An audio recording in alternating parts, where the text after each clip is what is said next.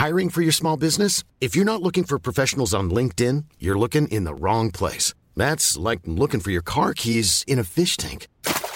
LinkedIn helps you hire professionals you can't find anywhere else, even those who aren't actively searching for a new job but might be open to the perfect role. In a given month, over 70% of LinkedIn users don't even visit other leading job sites. So start looking in the right place. With LinkedIn, you can hire professionals like a professional. Post your free job on linkedin.com/people slash people today.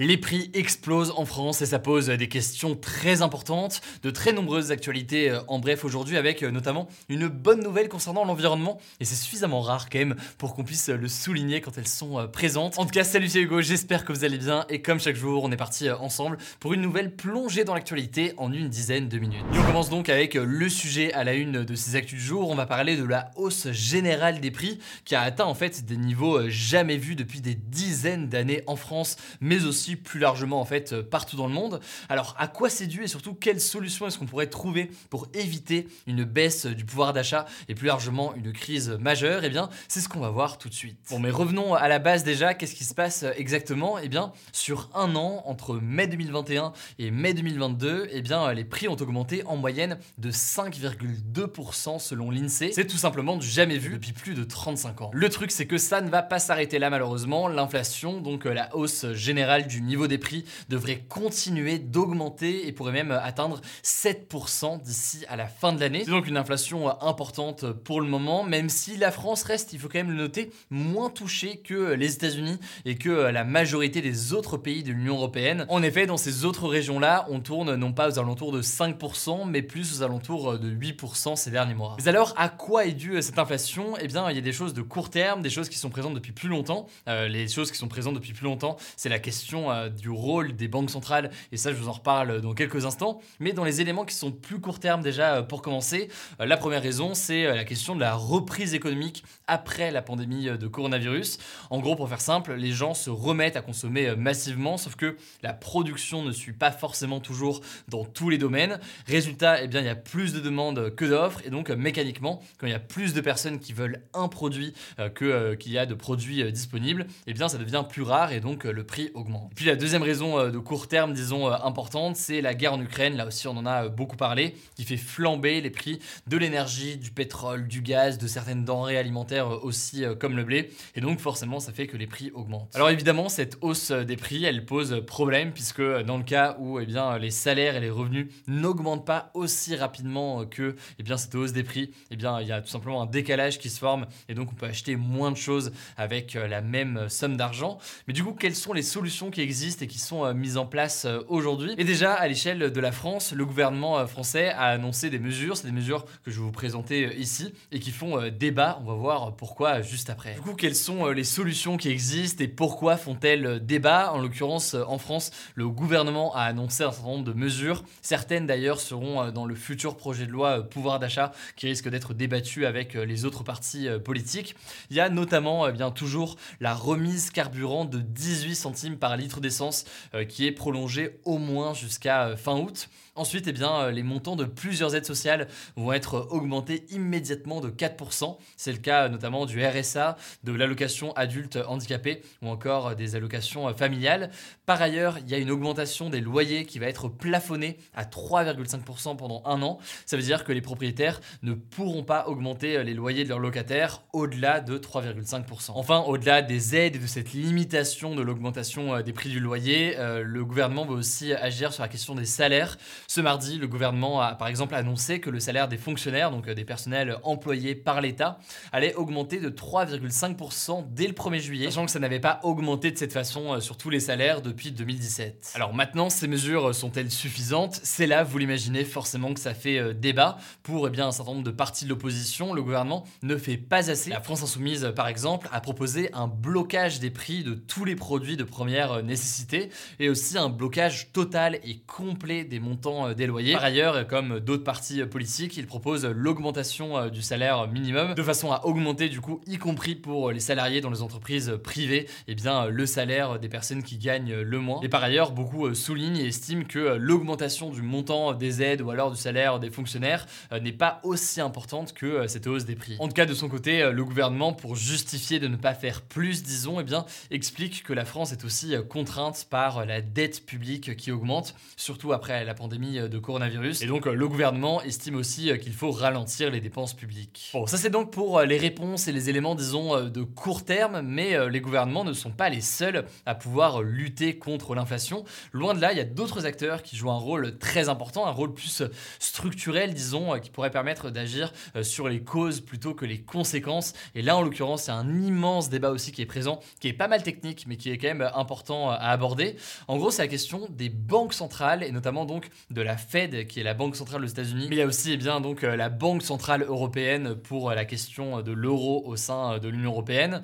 En gros, les banques centrales, pour faire simple, pour expliquer très très rapidement, c'est donc euh, les banques des banques. En gros, ce sont elles qui produisent eh bien, cette monnaie-là, l'euro euh, par exemple pour la BCE, et qui ensuite eh bien, prêtent l'argent aux banques. Alors ces derniers jours, pour limiter euh, l'inflation, ces banques centrales ont annoncé augmenter les taux d'intérêt, donc le montant à payer en plus du remboursement de l'argent emprunté par ces banques. Et sans rentrer dans tous les détails, mais faut savoir que ces taux d'intérêt, ils étaient négatifs en fait depuis des années au niveau de la Banque centrale européenne, ce qui était vivement critiqué par certains, puisque certains estimaient que tôt ou tard, eh bien, ça allait créer une hausse des prix avec bien autant d'argent qui était injecté par cette politique-là au sein euh, de l'économie. L'objectif aujourd'hui, avec l'augmentation de ces taux d'intérêt euh, pour les banques auprès de la Banque centrale, eh bien, c'est de ralentir l'inflation en ralentissant donc eh bien, la quantité d'argent qui est euh, eh bien, propagée dans l'économie. Voilà donc pour l'état des lieux et l'explication d'un point de vue économique de ce sujet-là. Maintenant, tout ça, c'est important de bien comprendre qu'au-delà de l'aspect économique et financier ici, eh bien, ça a forcément des conséquences concrètes sur le pouvoir d'achat, sur la capacité à s'en sortir dans des périodes difficiles avec des prix forcément qui augmentent et parfois une incapacité à suivre tout ça. Je voulais donc vous faire euh, un point sur l'aspect euh, économique aujourd'hui, sur ce qui était annoncé, sur ce qui faisait euh, débat. Évidemment, on prendra le temps d'en reparler à nouveau dans les prochains jours, que ce soit dans ce format des actus du jour ou que ce soit plus largement, notamment sur Instagram, dans les posts et les contenus qu'on fait au quotidien sur Insta. En tout cas, si vous avez des questions, comme d'habitude, n'hésitez pas à les mettre dans les commentaires et je vous mets des liens pour en savoir plus. Allez, on continue avec les actualités en bref. D'abord, cette première information. Ce mardi, c'était la première séance à l'Assemblée nationale depuis les élections législatives et Yael Braun-Pivet a été élue présidente de l'Assemblée nationale. Elle fait partie euh, de Renaissance, c'est euh, le parti donc d'Emmanuel Macron. Et oui, la République en marche a changé de nom et s'appelle désormais Renaissance depuis euh, quelques semaines. Son élection en l'occurrence est historique puisque il s'agit de la première femme à accéder à ce poste après 14 hommes depuis le début de la 5ème République en 1958. Alors concrètement, le rôle de Yael Braun-Pivet va être d'organiser le travail à l'Assemblée nationale, de diriger les débats donc euh, lors des séances qui peuvent parfois être mouvementées, vous le savez. elle va aussi euh, potentiellement participer à la nomination des personnes dans certaines institutions comme euh, le Conseil constitutionnel, la plus haute juridiction française. Deuxième information très importante aujourd'hui, les salariés de l'audiovisuel et de la radio publique, donc France 2, France 3, mais aussi France Inter ou encore France Info, ont fait grève ce mardi toute la journée. En fait, ils protestent contre la suppression dès cet été de ce que l'on appelle la redevance télé. Alors la redevance télé, c'est donc euh, une taxe de 138 euros qui est euh, payée chaque année par tous les ménages français qui possèdent une télévision euh, chez eux. Et cet impôt, cette taxe, sert à financer la télévision et la radio publique. Donc toutes les chaînes que je viens de citer, mais aussi France Culture, France 4, etc. etc. Alors cette suppression de la redevance audiovisuelle, ça faisait partie du programme d'Emmanuel Macron pour cette élection présidentielle en 2022. Il estime en effet qu'aujourd'hui, tout le monde ne regarde plus la télévision, que les usages ont changé, et donc ce n'est plus logique de faire payer cette taxe ainsi à tous les Français. Mais le truc, c'est que les salariés, et plus précisément souvent les journalistes, que ce soit de France Télévisions ou de Radio France, s'inquiètent d'une telle mesure. Ils s'inquiètent qu'avec ça, leur indépendance éditoriale, mais aussi leurs moyens financiers soient clairement menacés, notamment eh bien vis-à-vis du gouvernement, car les financements viendraient désormais de subventions décidées par l'État, mais aussi de la publicité. Bref, c'est une question de remise en cause du système eh bien, de l'audiovisuel public tel qu'il fonctionne aujourd'hui. C'est donc quelque chose qui fait énormément débat, d'où cette grève des journalistes aujourd'hui.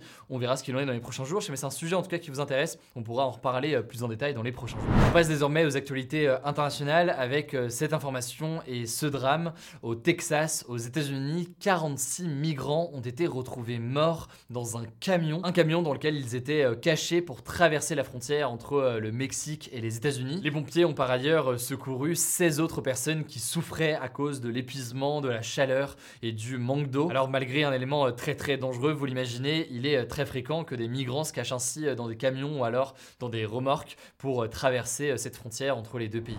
Vu que les actualités, vous l'aurez remarqué, sont pas très positives ces derniers jours, on termine tout de même avec une bonne nouvelle pour l'environnement. L'Inde va bannir dès le 1er juillet le plastique à usage unique, notamment pour les assiettes, les couverts, les verres ou encore les bâtonnets pour les glaces. C'est assez majeur car les plastiques à usage unique représentent environ un tiers de tout le plastique produit dans le monde, selon une étude publiée en 2021 par la fondation australienne Minderoo. Ça fait environ 130 millions de tonnes selon les derniers chiffres de 2019. Or, l'Inde, eh c'est le deuxième pays le plus peuplé au monde avec plus d'1,2 milliard d'habitants et ça fait partie forcément aussi du coup d'un des plus gros pollueurs après la Chine ou encore les États-Unis. Voilà, c'est la fin de ce résumé de l'actualité du jour. Évidemment, pensez à vous abonner pour ne pas rater le suivant, quelle que soit d'ailleurs l'application que vous utilisez euh, pour m'écouter. Rendez-vous aussi sur YouTube ou encore sur Instagram pour d'autres contenus d'actualité exclusifs. Vous le savez, le nom des comptes, c'est Hugo Décrypte. Écoutez, je crois que j'ai tout dit. Prenez soin de vous et on se dit à très vite.